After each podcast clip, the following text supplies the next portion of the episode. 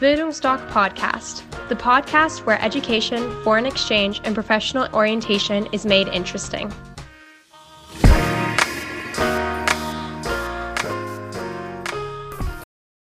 Hallo, ich bin Horst und ich bin Auslandsberater bei Bildungsdoc. Vielleicht fange ich äh, damit an, was der Präsident der Hochschulrektorenkonferenz Peter André Alt vor kurzem von sich gab. Es gibt gravierende Mängel, was die Studierfähigkeit zahlreicher Abiturienten angeht. Wir leben in der Fiktion, dass mit dem Abitur die Voraussetzungen für das Studium erfüllt sind.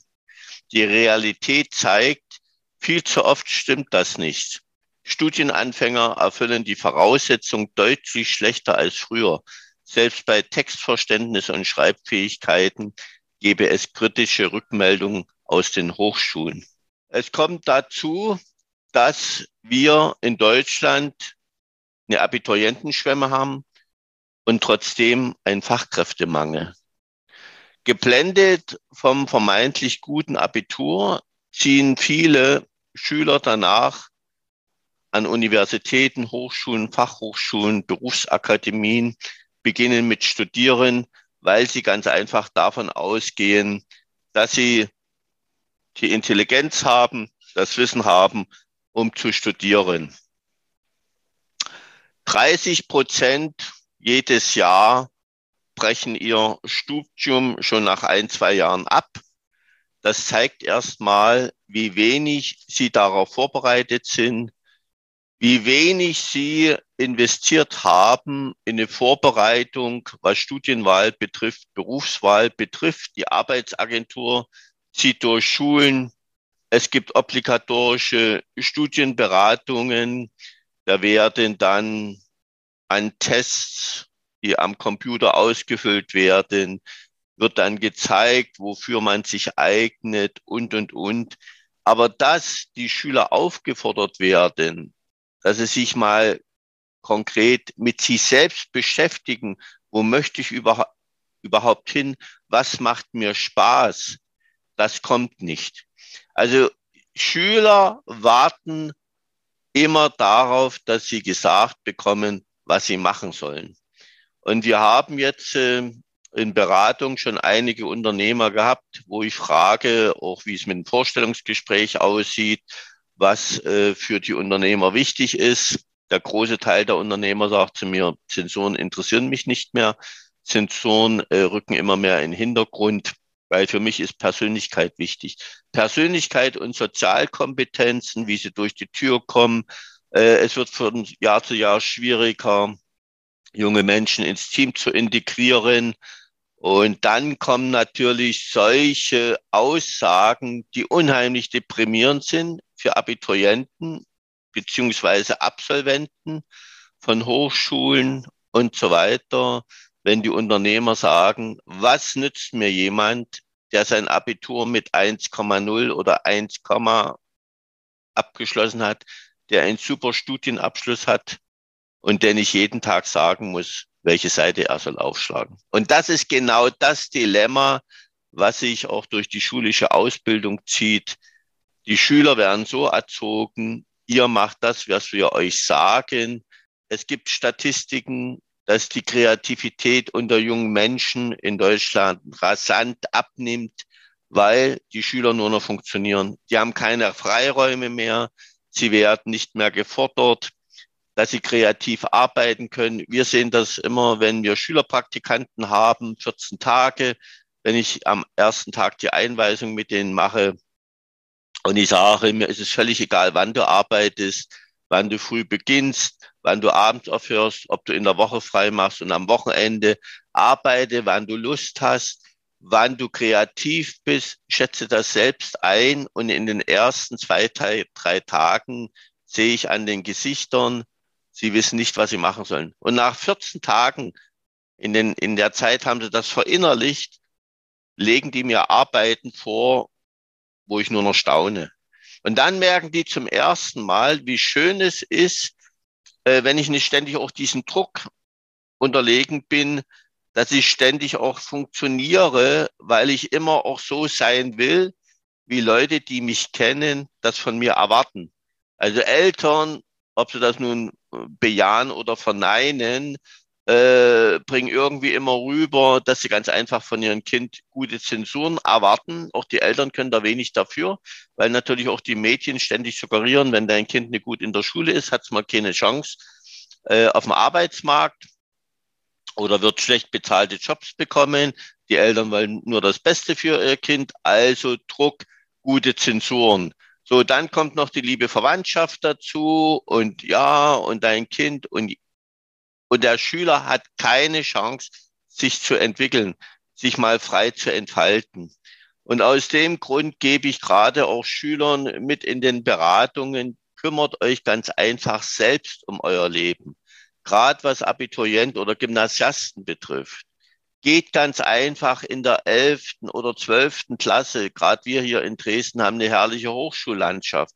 Das wird in anderen Gebieten genauso sein. Beziehungsweise kann ich mich auch gerne mal in den Zug setzen. Es geht schließlich um mein Leben und äh, mache telefonisch Beratungstermine an Hochschulen aus. So, die Hochschulberater sind unheimlich engagiert und wenn ich die auf dem Messen äh, frage, sind die auch teilweise enttäuscht, wie wenig junge Menschen, also Gymnasiasten, zu ihnen kommen zu einer individuellen Beratung. Oftmals höre ich auch dann äh, bei Vorträgen an Schulen, dass mir gesagt wird, naja, wir machen Tag der offenen Tür und dann gibt's ja die Karrieremesse zum Beispiel in Dresden oder Jobmessen. Dann unterhalten wir uns mit den Hochschulstandbetreuern oder je nachdem. Und dann sage ich, das ist mal Talk. Wir sind genauso auf Messen und äh, informieren über Ausland. Aber das ist nur Small Talk. Dadurch lernen wir dich doch nicht kennen. Wir wissen doch überhaupt nicht, was du für ein Mensch bist. Und sobald du äh, auf einen Studienberater zugehst, ein individuelles Beratungsgespräch machst, du kommst ja auch zu uns, um dich über das Auslandsjahr zu informieren. Und wir machen eine Stunde. Und danach hast du einen völlig anderen äh, Einblick in so ein Auslandsjahr weil du bekommst natürlich auch Inspiration, wie du das auch alles gestalten kannst. Und genauso ist es mit einer Studienberatung. Also mache 11., 12. Klasse, drei, vier individuelle Studienberatungstermine, auch wenn du noch nicht weißt, was du studieren möchtest, was auch völlig normal ist, weil ihr habt auch gar keine Zeit, über euch nachzudenken, weil ja schon die nächste Prüfung oder was weiß ich, das nächste Referat auf euch wartet, wo ihr müsst wieder ein, oder ein Gedicht auswendig lernen. Ein Gedicht in vier Sprachen aufsagen ist in Deutschland wichtiger, als sich Gedanken über, über das zukünftige Leben zu machen. Das ist teilweise so pervers. So, und dann geht ihr dorthin, dann fragt ihr die Studienberater auch nach den Studieninhalten, weil gerade die Studieninhalte sind teilweise ausschlaggebend, warum in Deutschland circa 30 Prozent äh, der Studienanfänger ihr Studien abbrechen weil die Studieninhalte meist nicht so sind wie die Vorstellungen. Da wird man auf der Webseite gelesen, wenn überhaupt. Heutzutage liest sich ja fast keiner was durch. Es wird auf Zuruf gearbeitet und gerade auch im Psychologiestudium gibt es die meisten hier Studienabbrecher. Ich, ich sehe das gerade äh, bei uns, äh, die Highschool-Schüler in den USA, die, da ist Psychologie, äh, wird an jeder Highschool angeboten als Schulfach, das kann man frei zuwählen. Und dann beschäftigen sie sich eben damit, wie der Mensch tickt und so weiter. Ich empfehle das auch immer, weil egal was man mal später macht, es ist immer gut, wenn man weiß, wie Menschen ticken, was es für Arten von Menschen gibt und so weiter. So und beim Studium aber in Deutschland ist es so, dass es viel Statistik gibt, auch Mathematik und und und. Und dann sagen sie, das wollte ich ja gar nicht machen und brechen ihr Studium ab. Genauso ist es eben auch in anderen Fächern so nach Studieninhalten fragen. So, und der Studienberater, der hat natürlich auch seine Erfahrungen, genauso wie wir das auch bei unseren Auslandsjahr haben. Ich gucke mir ja auch die Schüler an. Da gibt's unheimlich introvertierte, schüchterne. Natürlich äh, muss ich die anders anpacken als welche, die jetzt sehr extrovertiert sind und sagen, hier, die brauchen vielleicht weniger Betreuung am Anfang, und weniger Zuspruch als manche, die jetzt eben sehr, sehr schüchtern sind, wo das eben längere Prozesse sind, bis sie sich in das, im Ausland integriert haben. Da machen wir eben den Anker, in Anführungsstrichen, wo sie sich dran festhalten können, eben über drei, vier Monate. Und bei anderen ist es ein, zwei Wochen. So, aber das stelle ich natürlich in der, in der Beratung fest, das stelle ich nie auf der Messe fest, wenn ich einen Small Talk mache. Deshalb macht ganz einfach Studienberatung. Guckt auch ganz einfach mal bei Schülerpraktika beziehungsweise in den Sommermonaten, dass ihr mal Firmen, was euch interessiert, mal anruft und sagt, kann ich hier mal 14 Tage bei euch mitarbeiten? Ich möchte ganz einfach mal hineinschnuppern, ob das was für mich ist, weil wir empfehlen das zum Beispiel auch beim Work and Travel, unser sogenanntes intelligentes Work and Travel, wo ich sage, wenn du dann eben den Status hast, die Persönlichkeit, wo du dir das zutraust, klinge ganz einfach bei den Unternehmen im Ausland und äh, sage, äh, hier wäre vielleicht für Studium, für einen Beruf mal interessant, komme aus Deutschland, kann ich mal in eure Firma mit reinriechen. So, und da kann man dann immer sehen, das schönste Beispiel ist immer von den Zwölftklässler in Kanada, hat hobbymäßig programmiert und ist dann in Kanada zu einer Firma gegangen, hat gesagt, hier, komme aus Deutschland, äh, du hobbymäßig programmieren, kann ich mal bei euch reinriechen, ich möchte mal ein bisschen Fachvokabular lernen und mich interessiert das alles. Und dann haben die gesagt, wie lange willst du bleiben? Und gesagt, drei Wochen. Und dann haben die gesagt, da lernst du ja nichts. Ist er dann zwölf Wochen geblieben, hat das auch noch alles bezahlt bekommen, sogar eine gute Bezahlung und hat eine App mitentwickelt. Natürlich ist es danach klar gewesen, was er studiert, weil das genau sein Ding ist. Aber genauso ist es eben auch ein Ergebnis, wenn du reinriechst und merkst, war keine schlechte Sache, aber hat mich jetzt nicht unbedingt vom Hocker gerissen. So, dann ist das auch ein Ergebnis, dann weiß ich, das wird mal nicht meine berufliche Zukunft. Ihr müsst euch ausprobieren. So, und die andere Sache ist die, äh, wenn ich jetzt äh, ja auch merke, dass mir das Ganze dieses ganze Gymnasium oder dieses Abitur schwerfällt. Will sagen, ich nach der zehnten Klasse, ich beende die ganze Sache, ich habe einen Realschulabschluss, ihr seid ja nicht ohne Abschluss und fange eine Ausbildung an. Es gibt mittlerweile solche genialen an Ausbildung, die sind so auch teilweise anspruchsvoll, weil natürlich jetzt so viel auch digitalisiert wird und, und, und, ob das nun die kleine Tischlerei ist oder ich habe jetzt von den Steinmetz gelesen, der mit Robotern arbeitet. Also das ist Wahnsinn, wie sich die Ausbildung entwickelt hat, die Ausbildungsberufe. Es wissen nur die wenigsten. So, und das ist so anspruchsvoll. Und das Schöne an der Ausbildung ist, ich habe das alles selbst erlebt, du siehst am Ende des Tages, was du fertig gebracht hast. Und das macht dich stolz, weil du siehst ein Produkt, das liegt vielleicht in deiner Hand oder du siehst es und das hast du selbst gemacht. Und das macht dich stolz und du weißt dann auch, wovon du sprichst. So, und wer jetzt äh, drei, dreieinhalb Jahre eine Ausbildung in Deutschland macht, äh, kann dann äh, mit drei Jahren Berufserfahrung bekommt er einen Hochschulzugang. So, und dann wenn du dann das Gefühl hast, ich will mehr machen, du kannst genauso deinen Meistertitel machen. Aber du kannst dann eben auch mit drei Jahren äh, Berufserfahrung kannst du studieren. Also es gibt so viele Möglichkeiten. Und wenn du dann in dieser Fachrichtung studierst, dann weißt du auch, äh, was die Studieninhalte sind und so weiter. Und Hochschullehrer, mit denen ich mich unterhalte, und das ist auch wieder das Perverse, die sagen zu mir, die besten Studenten, die wir haben, das sind die, die ohne Abitur studieren. So, weil die studieren mit den drei Jahren Berufserfahrung oder lass es fünf Jahre Berufserfahrung sein. Die haben entschieden, wahrscheinlich schon mit ihrer Familie entschieden, dass sie jetzt nochmal studieren. Die wissen, warum sie studieren. Die haben die Berufserfahrung, die haben das Alter, die machen das. Das ist eine ganz, ganz bewusste Entscheidung. Da gibt es auch keine Studienabbrecher. Und die sind mit vollstem Engagement dabei und entwickeln sich so weiter. Und das ist für mich so genial. Deshalb sage ich auch immer an Schulen, beschäftigt euch auch mit dem dualen Studium.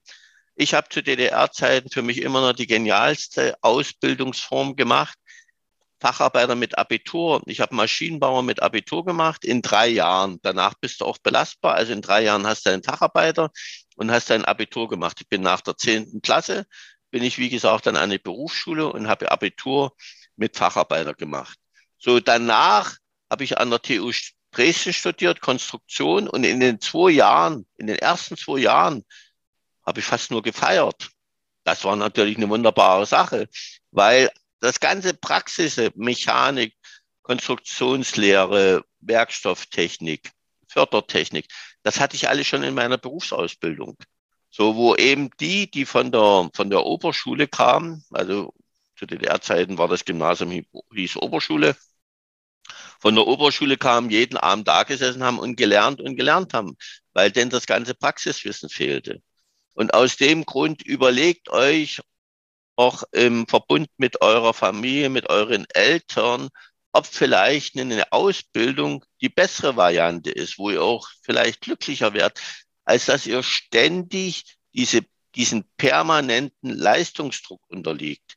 Und guckt euch mal an, wenn ich jetzt sage oder frage, Zwölftklässler, was wollt ihr studieren? Gefühlte 80 Prozent sagen zu mir was Soziales. Soziales, das ist so schön unkonkret. Und was noch viel, viel schlimmer ist, äh, da fehlt völlig die, die, die Praxisbezogenheit, weil man wahrscheinlich auch gar nicht mehr über die Berufe Bescheid weiß, was Soziales. Und dann sage ich, wenn 80 Prozent Soziales studieren wollt, dann seid ihr 0815, ihr seid graue Masse.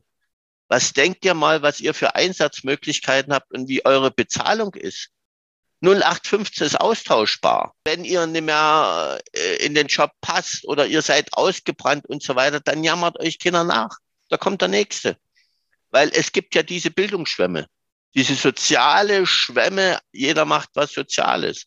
Und das sind eben alle so Sachen, wo ihr solltet euch mal damit beschäftigen. Wir hatten auch mal einen, einen Highschool-Schüler, einen Ben, der kam aus Mexiko, wo er sagte, ich habe in Mexiko zum ersten Mal mitbekommen, dass ich immer so ein Selbstbild von mir hatte, dass ich immer so funktionieren muss, wie andere, die mich kennen, von mir erwarten. Also ich habe immer gelernt und gelernt, weil ich wusste, wenn ich gute Noten habe, freuen sich andere. Mich hat das nicht befriedigt, aber vielleicht hatte ich dadurch auch meine Ruhe. So, und in Mexiko hat er zum ersten Mal mitbekommen, dass er das überhaupt nicht ist. Und hinterfragt euch mal, ich möchte nicht wissen, wie hoch der Prozentsatz ist unter gerade euch jungen Menschen, denen, denen es genauso geht. Dass ihr immer nur funktioniert, um anderen zu gefallen. Aber ihr müsst auch mal davon ausgehen, ihr legt in jungen Jahren die Basis für euer Leben. Und ich sehe das an meinen Jungs, die sind beide Weltbürger. So, die haben richtig viel Spaß in ihren Jobs. dass sie natürlich weit überdurchschnittlich auch bezahlt werden, dass sie in Weltkonzernen arbeiten, natürlich als Sahnehäubchen dazu. Das Schöne für Eltern, für mich als Vater ist es, ich muss mir null Gedanken um meine Jungs machen. Meine Jungs machen sich null Gedanken um mich, weil ich habe mit Bildungsdoc meine Berufung gefunden. Das ist Lebensqualität. Und wenn meine Jungs wissen, egal was auf der Welt passiert, und wir haben momentan eine Welt, das wird alles noch viel, viel verschärft auf dem Arbeitsmarkt werden, wenn dann mal richtig die künstliche Intelligenz durchgreift, 5G, Digitalisierung und, und, und. Es werden Millionen Arbeitsplätze wegfallen, Millionen Arbeitsplätze werden neu entstehen. Keiner weiß, mit wem er die besetzen soll, weil das Schulwissen überhaupt nicht mehr für die Zukunft ausgelegt ist. Dann wird es natürlich kommen, die Angst um Arbeitsplatz. Und wenn du dann weißt, so wie meine Jungs, egal was auf der Welt passiert, ich werde immer einen Job bekommen dann ist das Lebensqualität. Da kriegst du keine Magengeschwüre, du kriegst keine Depression, du brauchst keinen Therapeuten, du hast ganz einfach Spaß am Leben.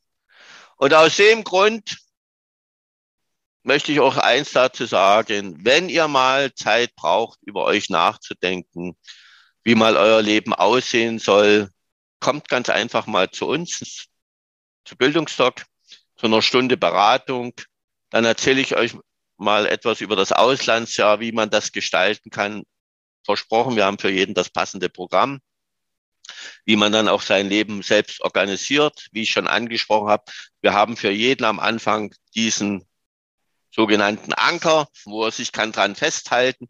Den Zeitraum bestimmen wir zusammen oder legen zusammen fest. Und dann Step by Step geht's dann in die Selbstständigkeit. Und wenn ihr wiederkommt, bestimmt ihr euer Leben selbst.